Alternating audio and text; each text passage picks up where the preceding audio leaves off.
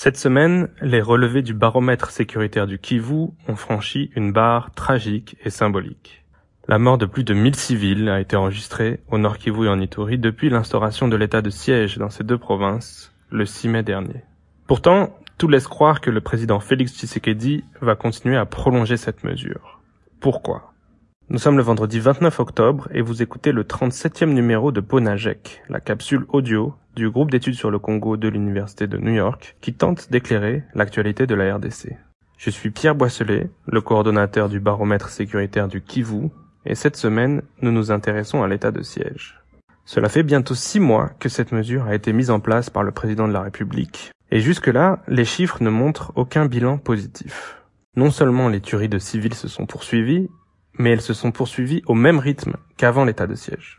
En réalité, les effets de cette mesure ne sont pas ceux qui étaient attendus. Des militaires et policiers ont pris possession des administrations civiles dans les provinces, territoires et villes du Nord Kivu et de l'Ituri, et ils ont été largement accaparés par cette charge. Très peu de moyens supplémentaires leur ont été fournis. Conséquence paradoxale, à l'exception notable du territoire de Djougou, en Ituri, l'activité de l'armée congolaise sur le terrain a en réalité diminué depuis l'instauration de l'état de siège. Le rapport de la commission défense et sécurité de l'Assemblée nationale, qui a auditionné les ministres concernés au mois d'août, dresse un état des lieux accablant.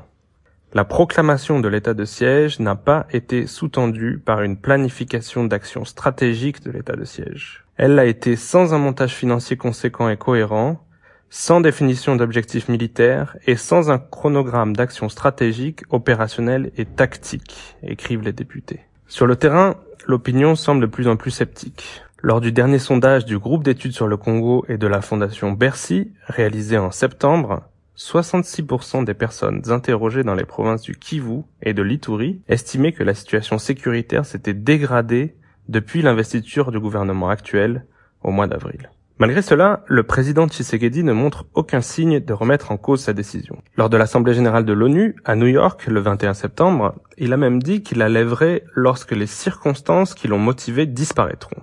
Ce discours est très différent de celui de l'instauration de l'état de siège, qui prévoyait une période courte, d'un mois à l'origine. Ce changement pourrait inscrire le pays dans un piège, celui d'une mesure inefficace, mais malgré tout maintenue indéfiniment. Alors, pourquoi le président tient-il tant à cette mesure?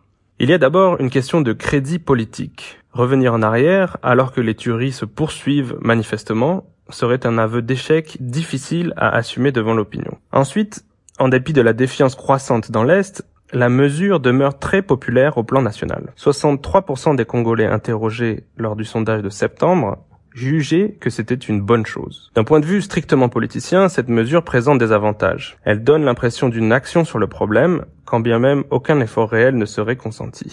De manière plus pernicieuse, les militaires qui ont obtenu, grâce à cette mesure, des postes et l'accès à des ressources n'ont pas d'intérêt personnel à ce qu'elles prennent fin. On peut imaginer qu'ils ne fassent remonter que les informations qui les arrangent, dissimulent leurs pertes, pourtant nombreuses, et communiquent constamment sur des progrès sans jamais atteindre une paix véritable. Une manière de sortir de ce cycle inquiétant serait que le Parlement joue pleinement son rôle de contrôle de l'exécutif et, s'il l'estime nécessaire, s'oppose à sa reconduction ou la conditionne à des réformes.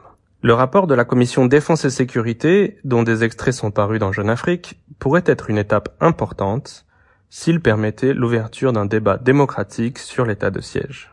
Pour recevoir Ponajek chaque vendredi sur votre téléphone, rejoignez notre fil WhatsApp en envoyant GEC, G-E-C, au plus 243 894 110 542.